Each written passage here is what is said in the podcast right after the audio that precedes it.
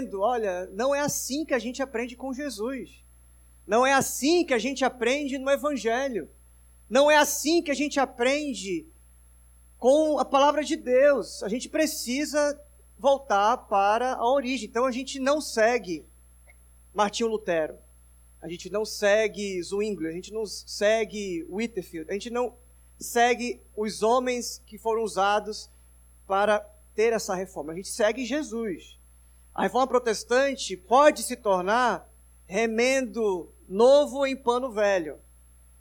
A reforma protestante pode ser a religião que fez dieta. A reforma protestante pode ser o movimento em si mesmo que eu vou para o outro extremo. Querendo sair de uma caixa, eu entro em outra caixa. Sair da religiosidade, do legalismo, eu vou para o outro legalismo. Então, a gente caminhou né, domingo a domingo, depois você pode acessar lá no YouTube e aprender sobre as quatro solas até aqui, os quatro somentes até aqui, as quatro bases da nossa fé. E hoje a gente fala só lhe deu glória. A gente fala sobre somente a glória a Deus, somente a Deus, somente ao Senhor, somente a Ele é a nossa vida, somente a Ele a nossa história, a nossa atenção, os nossos esforços. Nós não dividimos os nossos esforços, nossas atenções, a atenção e a nossa mente, a nossa energia em outra coisa não ser para Deus.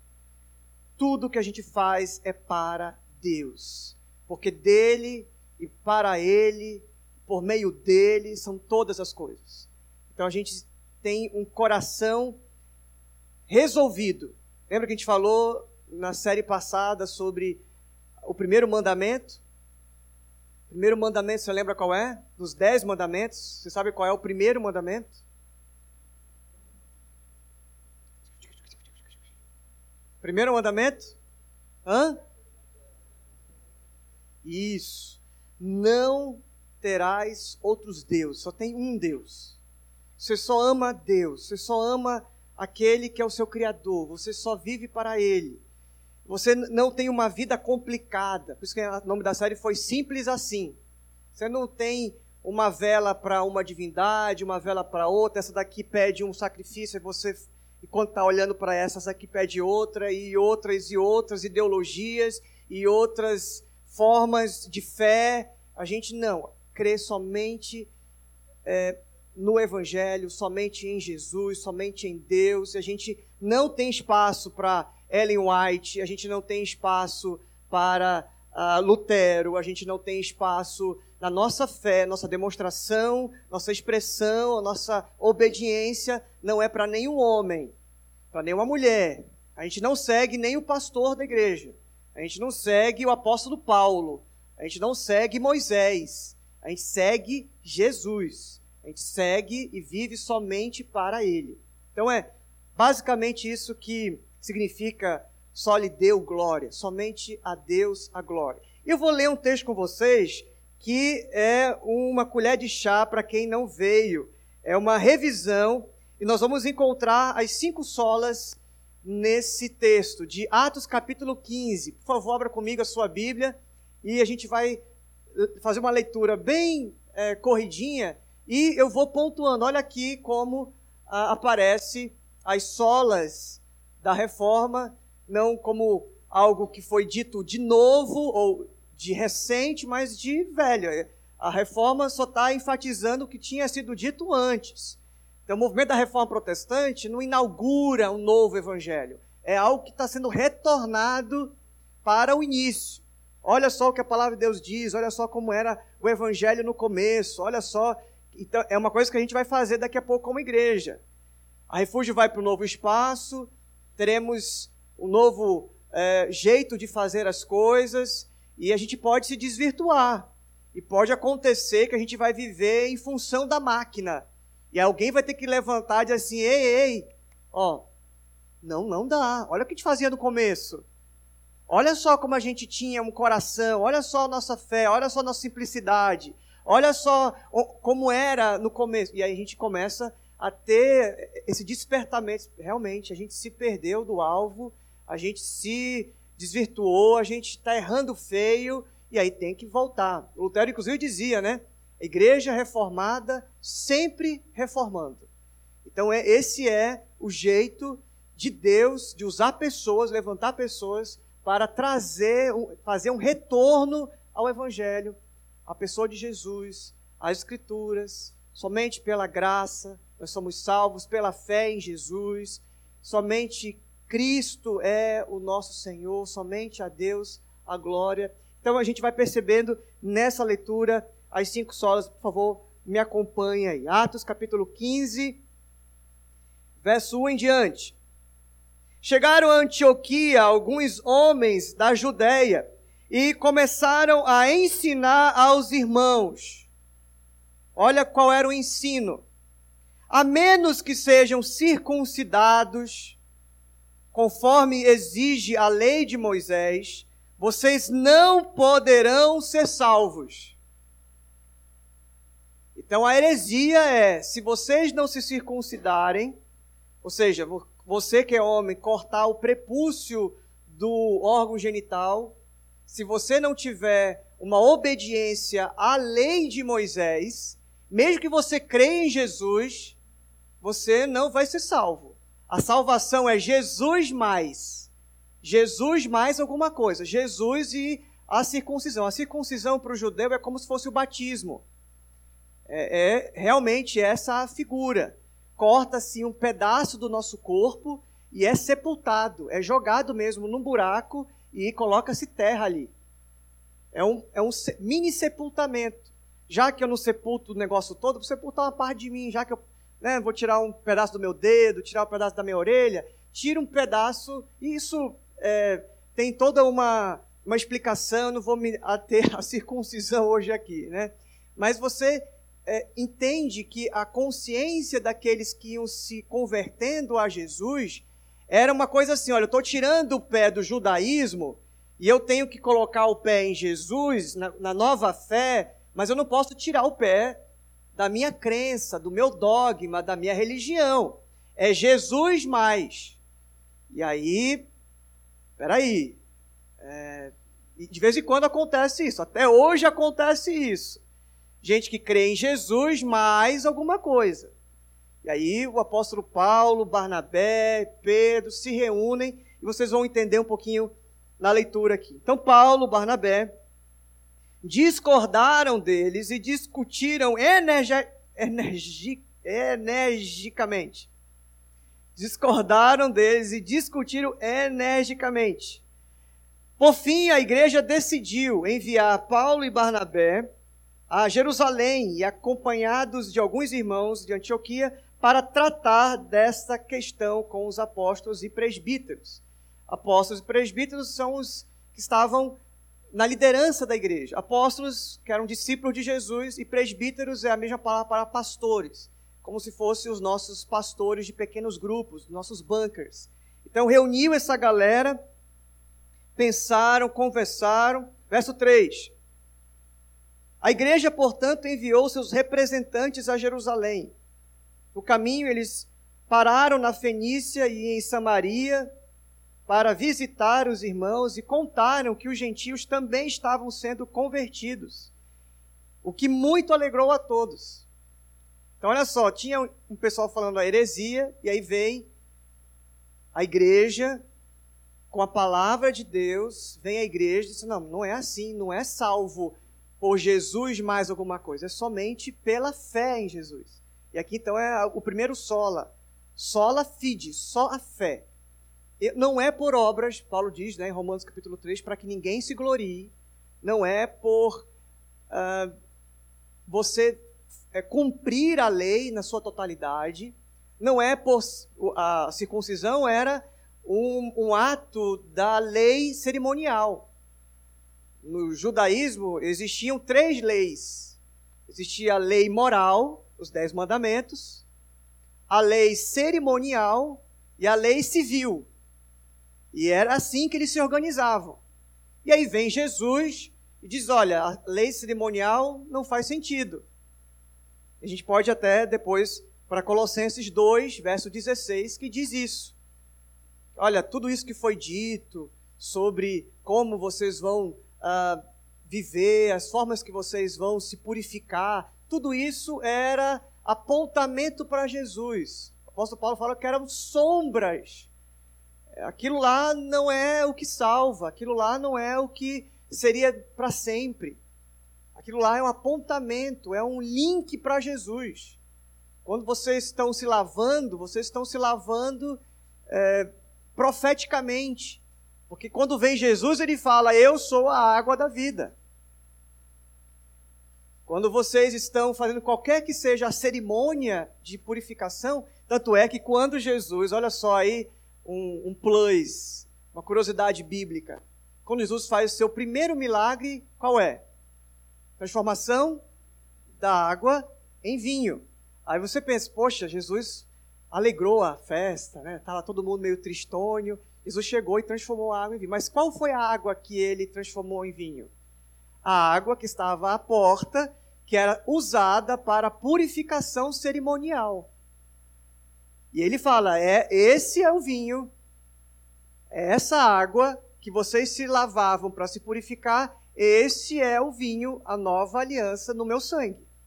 Vocês vão se lavar não mais com água, mas agora com o meu sangue. Então não é milagre. Jesus não é um santo milagreiro que acaba e você aperta o botão e ele aparece, um Shazam, e faz a coisa acontecer. Não, ele é aquele que está apontando para uma verdade espiritual, para uma verdade sobre ele mesmo. Então, tudo que acontecia, a lei cerimonial é para apontar para Jesus. Então, somente a fé em Jesus é o que eles estão é, desconstruindo aqui nessa mentalidade judaizante. Né? Eles eram cristãos judaizantes. Olha como fica mais claro agora. Quando chegaram em Jerusalém, verso 4, foram bem recebidos pela igreja, pelos apóstolos e presbíteros, e relataram tudo o que Deus havia feito por meio deles. Contudo, alguns irmãos que pertenciam à seita dos fariseus, então eles pertenciam, eles eram fariseus, mas eles se converteram a Jesus. E aí trouxeram do judaísmo, do farisaísmo, para a fé cristã as suas ideias, os seus dogmas, as suas cerimônias. Acontece de vez em quando isso também até hoje. Alguém que era da Umbanda, que era lá do sei da onde, aí quando vem para ser de Jesus, ele traz tudo. Era judeu, aí ele traz tudo. Ele era do, do movimento, de uma seita, de um negócio de um chá. Ele assim, vamos, vamos começar a distribuir chá aqui na igreja? É, é uma, é, isso se chama de sincretismo religioso. Você pega uma, uma coisa lá do dogma lá e traz para cá. É a rosa de Saron, é o sal grosso, não sei do que, é a fogueira, não sei da onde. Tudo isso é sincretismo religioso, é trazido na bagagem pessoa, em vez de se converter e dizer só a fé em Jesus, ela começa a trazer a fé em Jesus mais algumas coisas aí que eu trouxe na bagagem.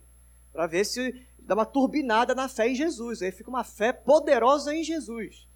Que já não é Jesus, já é uma coisa outra, é um Frankenstein. Né? Uma coisa diferente aí que a pessoa já está fazendo ao, ao, ao gosto ou a gosto do freguês. Olha lá, vamos continuar a leitura. Verso 7: Depois de uma longa discussão, Pedro se levantou e se dirigiu a eles, dizendo: Irmãos, vocês sabem que há muito tempo Deus me escolheu dentre vocês para falar aos gentios. Está citando, inclusive, aqui ao episódio de Atos, capítulo 10. A fim de que eles pudessem ouvir as boas novas e crer.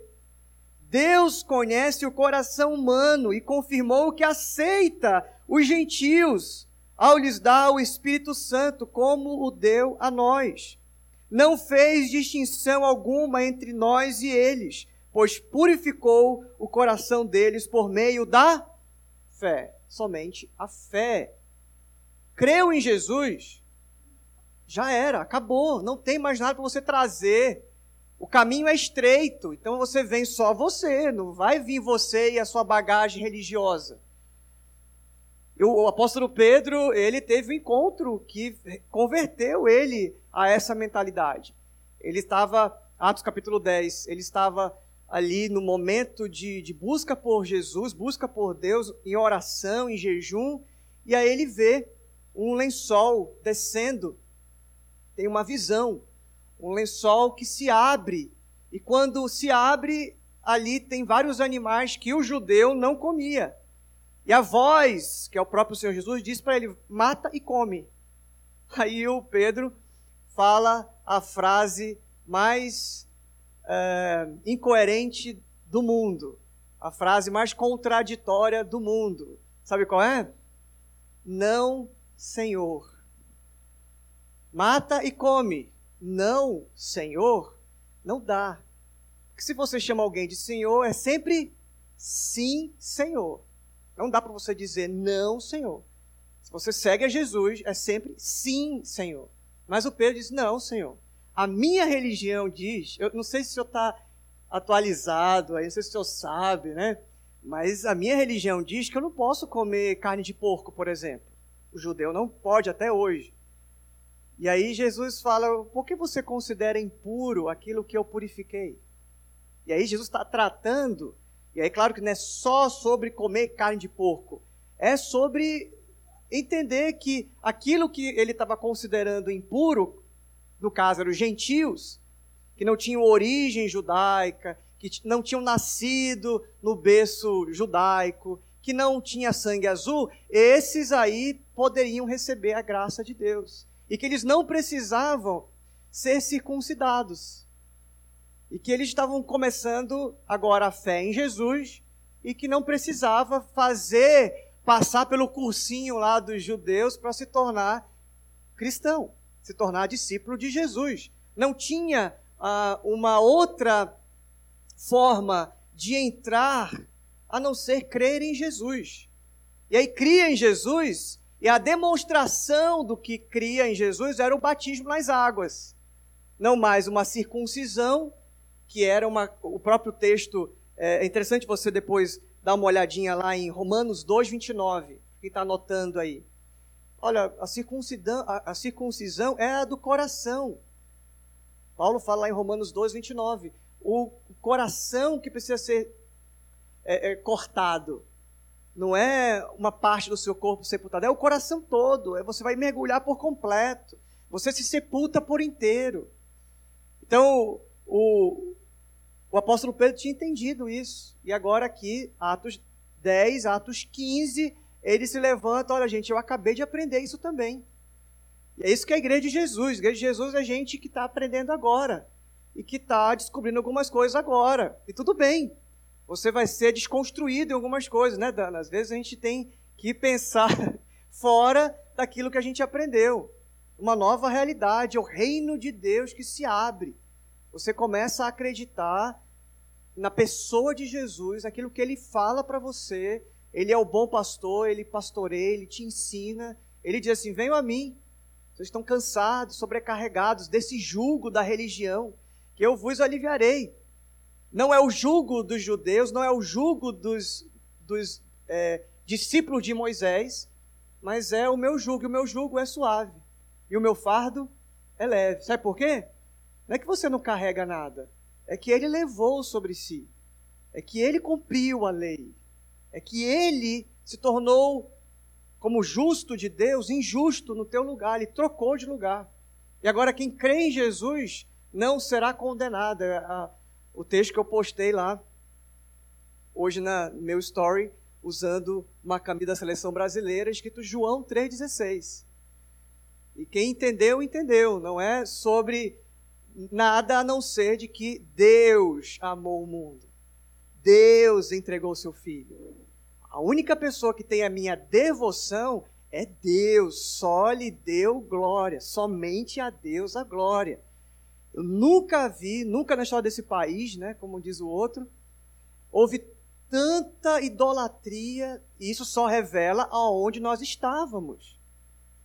Só revela o quanto quão longe nós estamos de só em Jesus.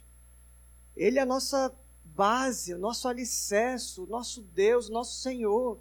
E agora, ser de Jesus é ter a supremacia, ter, ser de Jesus é mandar no país. Tem nada a ver com Jesus. Jesus dizia: Meu reino não é deste mundo.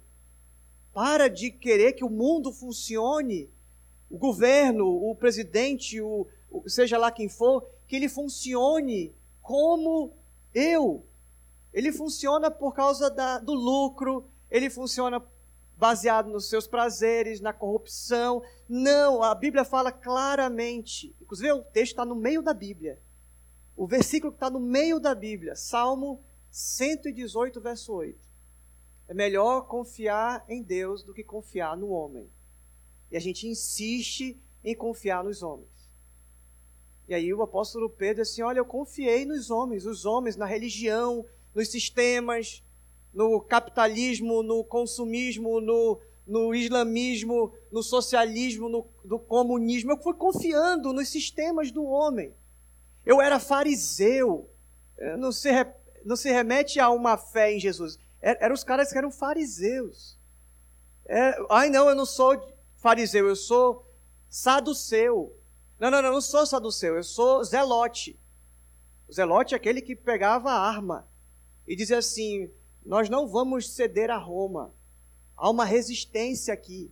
E nós vamos andar armados para matar os comandantes romanos. Então, assim, não tem nada a ver com Jesus. Não dá para ser zelote e ser cristão. Não dá para ser fariseu e ser cristão. Quando você decide ser de Jesus, você rompe com toda a ideologia dos homens. Você só obedece a Jesus. E aí o texto vai ficando mais claro agora. Olha só. Ele fala né, que Deus não faz distinção. Então, por que agora vocês provocam, verso 10, provocam a Deus, sobrecarregando os discípulos gentios com um jugo que nem nós mesmos somos, que nem nós mesmos nossos antepassados, é que eu estou hoje para uma divisão aqui, que nem nós, nem nossos antepassados conseguiram suportar. É muito interessante isso, olha, nem nós, nem os nossos antepassados conseguiram cumprir essa lei. A lei era só para evidenciar o quão longe nós estamos, é o texto lá de Romanos 3. Todos pecaram e destituídos estão da glória de Deus. Então, como é que vocês querem trazer os caras para um julgo que nem eles que nem nós, nem os nossos antepassados conseguiam fazer. E aí o verso 11: Cremos que todos nós e eles somos salvos da mesma forma. E qual é a forma? Pela graça do Senhor Jesus. E aqui estão as duas solas, né? A segunda e a terceira sola. A primeira, graça. Somente pela graça. E a outra sola é somente por Jesus. Solos Cristos. Somente na fé em Jesus. Não é na fé em várias divindades, é fé em Jesus. E aí é muito interessante porque aqui ele está fazendo um jogo que é um exercício importante para nós. Quando a gente quer exigir de alguém alguma coisa, a gente tem que se colocar no lugar desse alguém o Pedro foi muito empático aqui. Ele disse assim: Olha, vamos nos colocar no lugar dos caras. Você faria isso? Você gostaria de que fizesse isso com você? Eu, nem nós, nem os nossos antepassados viviam assim. Como é que você quer imputar nos caras um negócio? Jesus falava o tempo todo né, contra a hipocrisia. Ele falava: vocês não conseguem cumprir e nem deixa quem quer. Vocês são cegos querendo guiar outros cegos. Vocês são aqueles que coam um camelo engolem um mosquito. Melhor dizendo, né? Coam um mosquito e engolem o um camelo. É mais irônico ainda, né?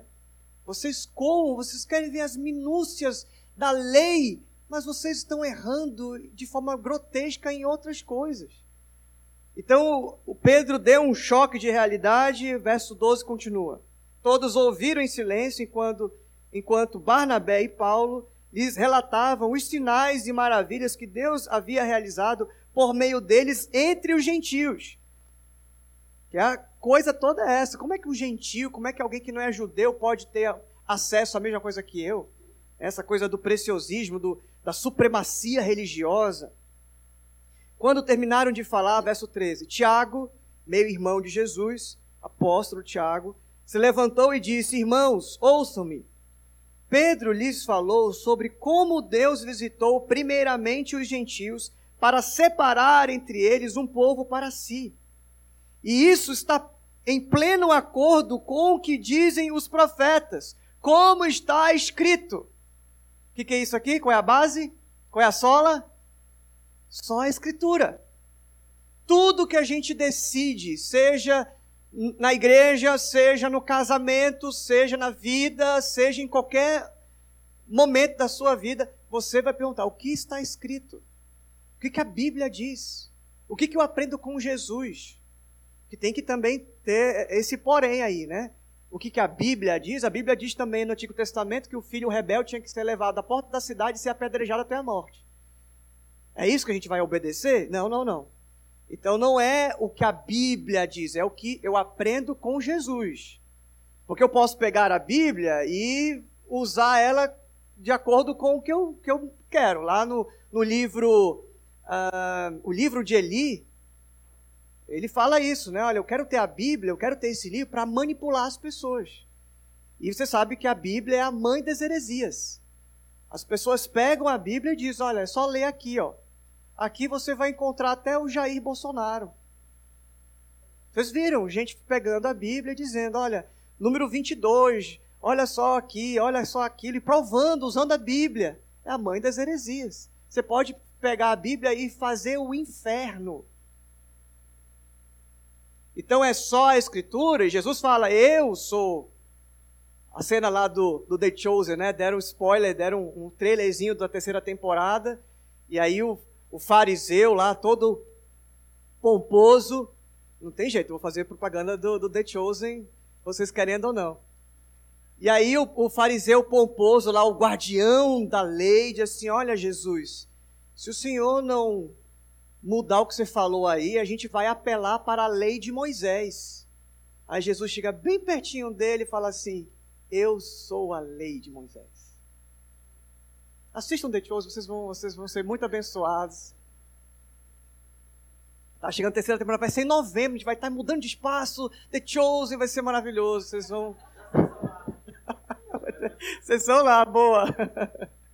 Se você não conhece ainda, The Chosen é um aplicativo que você baixa e você assiste é, duas temporadas a respeito de Jesus e seus discípulos. Uma produção muito superior a qualquer outra coisa que já foi feita, muito bem feito, uma forma muito. Eh, eu mesmo, quando ouvi falar de que era filme de Jesus, eu disse: Ah, não, já cansei, já enjoei lá.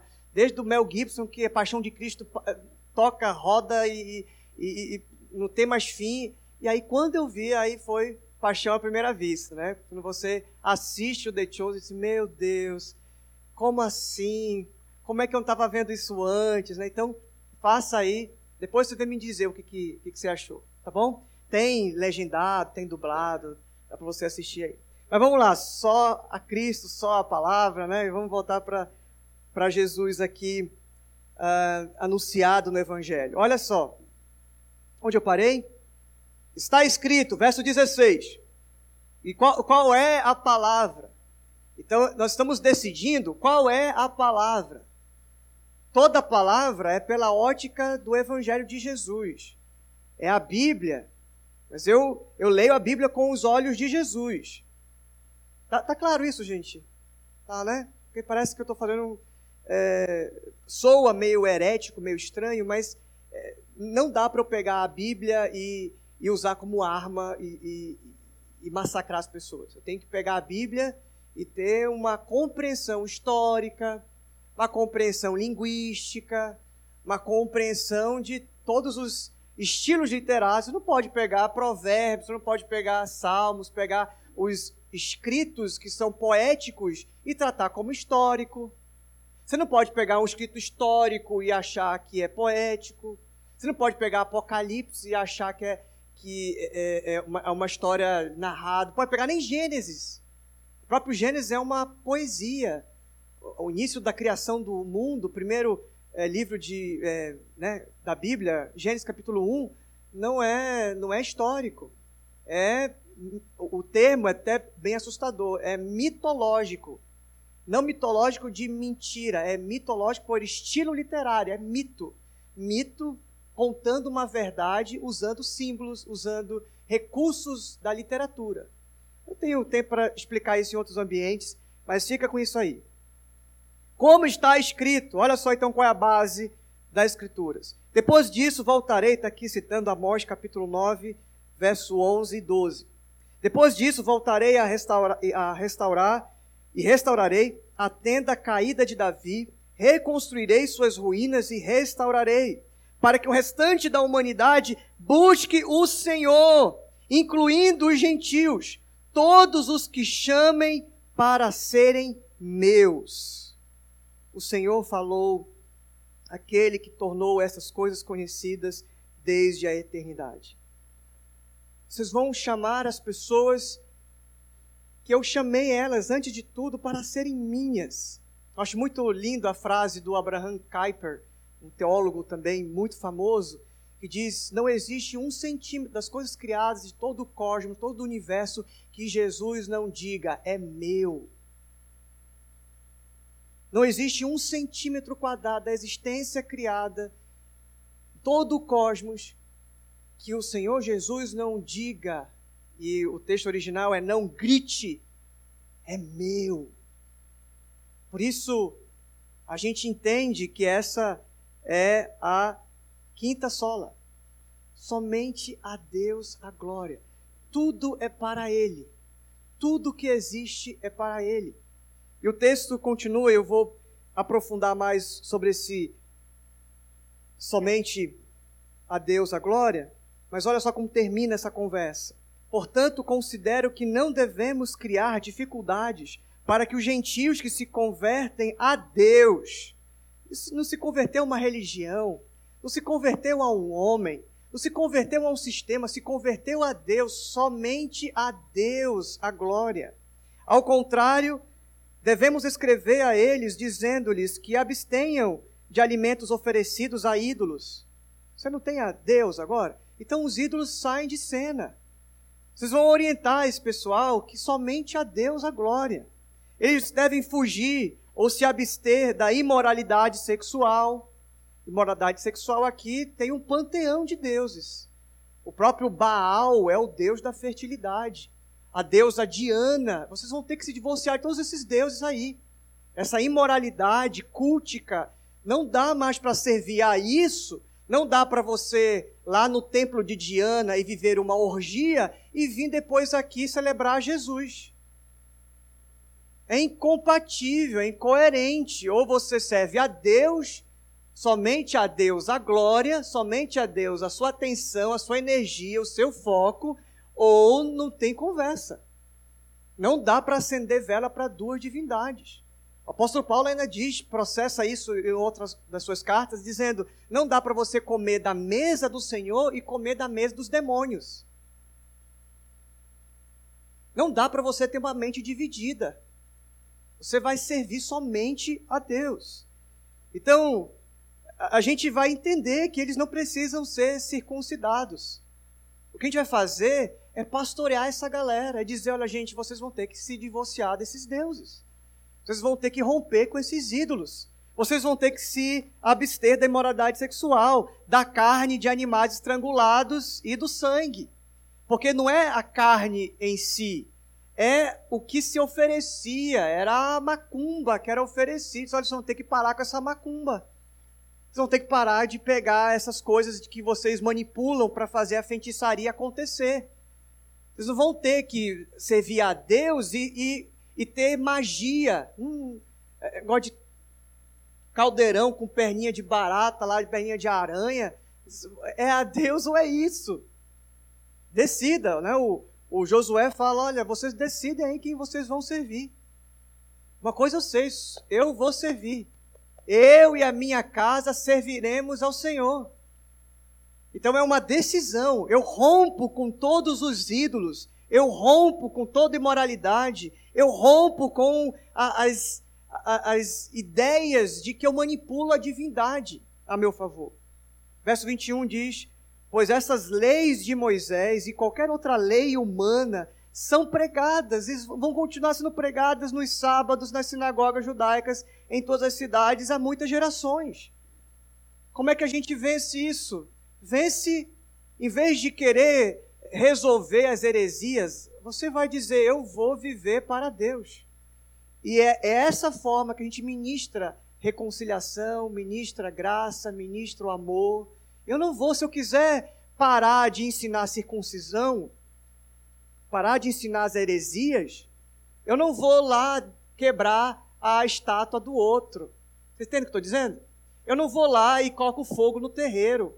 Isso vai continuar acontecendo. Só sei que eu não vou mais praticar essas coisas. Eu não vou mais acender uma vela lá no terreiro, lá na onde seja.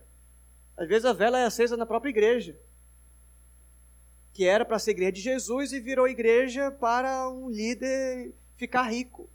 Virou igreja, só que lá no fundo, no fundo é uma fábrica de dinheiro. Então não dá para vocês quererem resolver isso. Isso vai ser pregado à torta e à direito, mas vocês vão viver essa verdade e dizer com a sua vida, a minha vida a partir de hoje, e a começar por mim, somente a Deus a glória.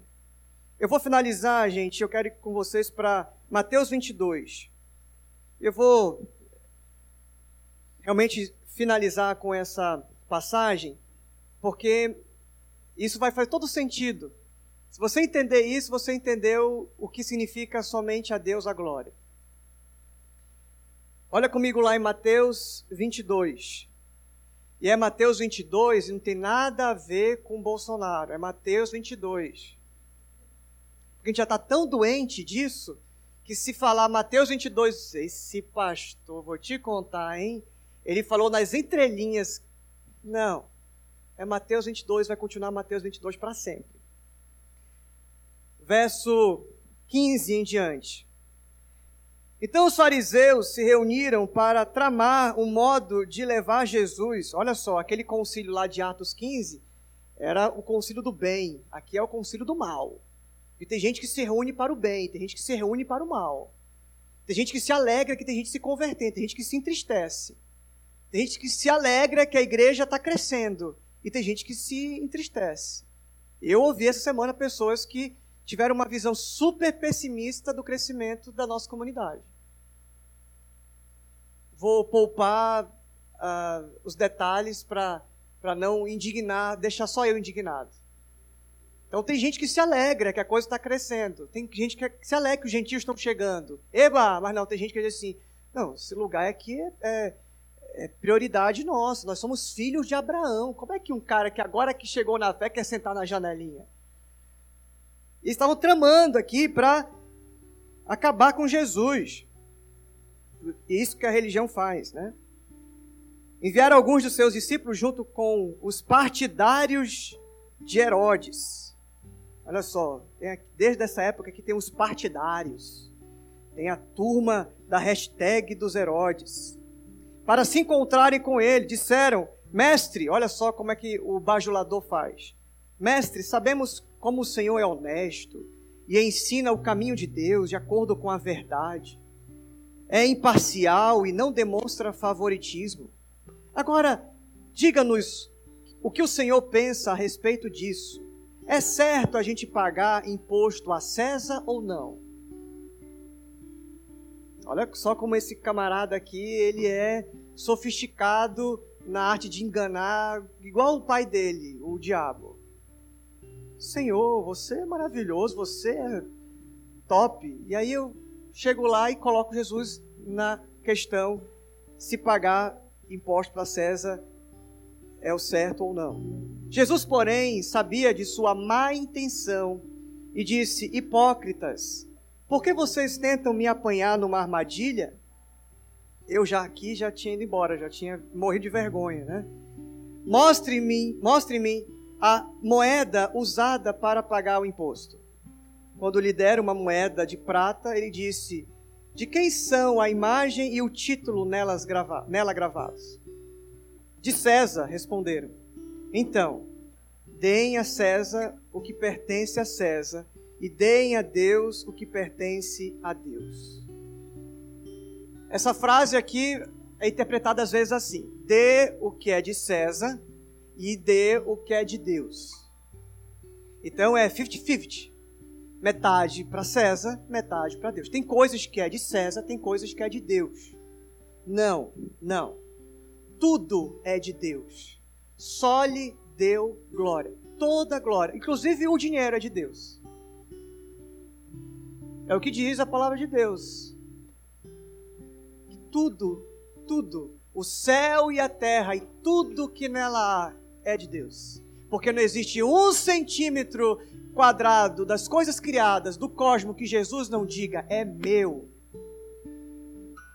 Então tudo é de Deus. Lá em Ageu, lembrei do, do Kim, Ageu aí tatuado. Em Ageu diz assim: Olha, o ouro e a prata são meus. É de lá que a gente tira, né? Que Deus é o dono do ouro e da prata. Então aquela moeda é de Deus. O que Jesus está dizendo é que não dá para a gente dividir o mundo em de Deus e aquilo que não é de Deus. Quem vive para Deus, tudo que faz é para Deus. É o que Paulo fala: quer comais, quer bebais, quer façais qualquer outra coisa, façam tudo para a glória de Deus. A moeda, o dinheiro não é do diabo, o dinheiro não é do César, o dinheiro não é de. É, vocês vão dar uma, uma moeda? É, é a moeda, mas vocês sabem que tudo é dele. Ele pergunta: de quem é essa imagem que está aí impressa, imputada na, na moeda? É do César. Então, César é imagem e semelhança de quem?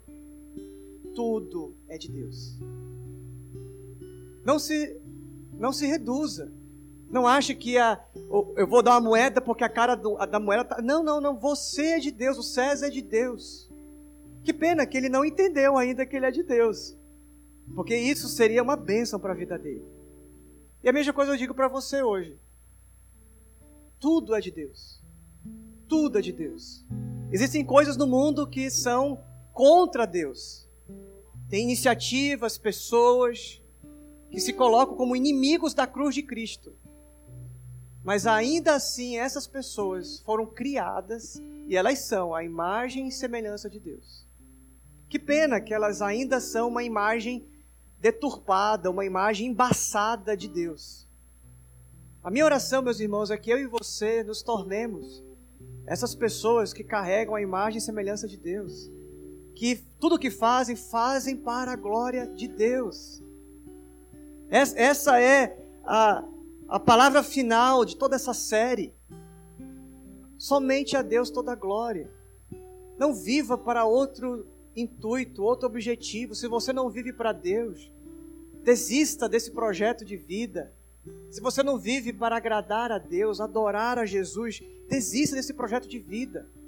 Porque você é imagem e semelhança de Deus. Você é criatura e nova criação para quem está em Cristo. Vocês foram comprados com alto preço.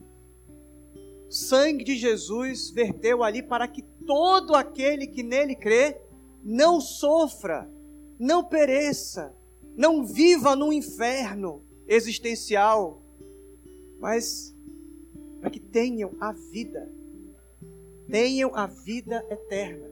Não lá, aqui. A vida eterna já começa aqui. Porque se eu vivo aqui fazendo tudo para a glória de Deus, eu vivo chamando e trazendo a glória de Deus para cá. Isaías capítulo 6 diz: Eu cheguei no lugar e a glória de Deus encheu todo aquele ambiente. O que é a glória de Deus? A glória de Deus é uma fumaça? Então vamos pegar, colocar máquina de fumaça aqui, a partir de agora vai ter glória de Deus. Não, não, não, não. Glória de Deus não é fumaça. Glória de Deus é a presença, as virtudes, o amor, a bondade, a graça, a beleza.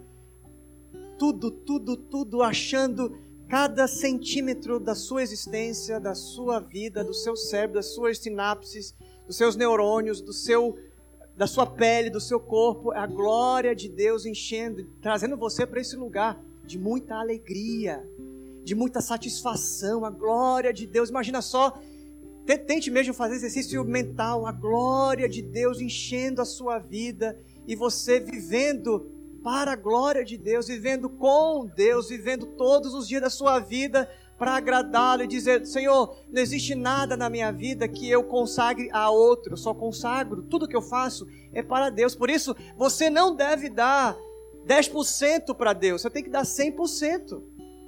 Tudo é dele. E quando você pagar uma conta, você está pagando, glorificando a Deus. Quando um passarinho canta, ele está glorificando, porque ele foi criado para isso. Quando você faz amor, você está glorificando a Deus. Então não faça amor sozinho, sem a glória de Deus. Não faça amor, não faça nada na sua vida sem a glória de Deus. Sabe por quê? Porque isso vai te custar a vida. Vai te trazer tristeza, dor, angústia, vazio, porque nada pior nesta existência do que viver para si e longe da presença e da glória de Deus. Nada. Gente que está vivendo já aqui no inferno. Por quê? Porque o inferno é o lugar que a glória de Deus não atua, que a glória de Deus não se manifesta, que a glória de Deus, a beleza, a paz, o amor, a bondade, a santidade, tudo que existe em Deus, aquilo ali, por isso que é inferno.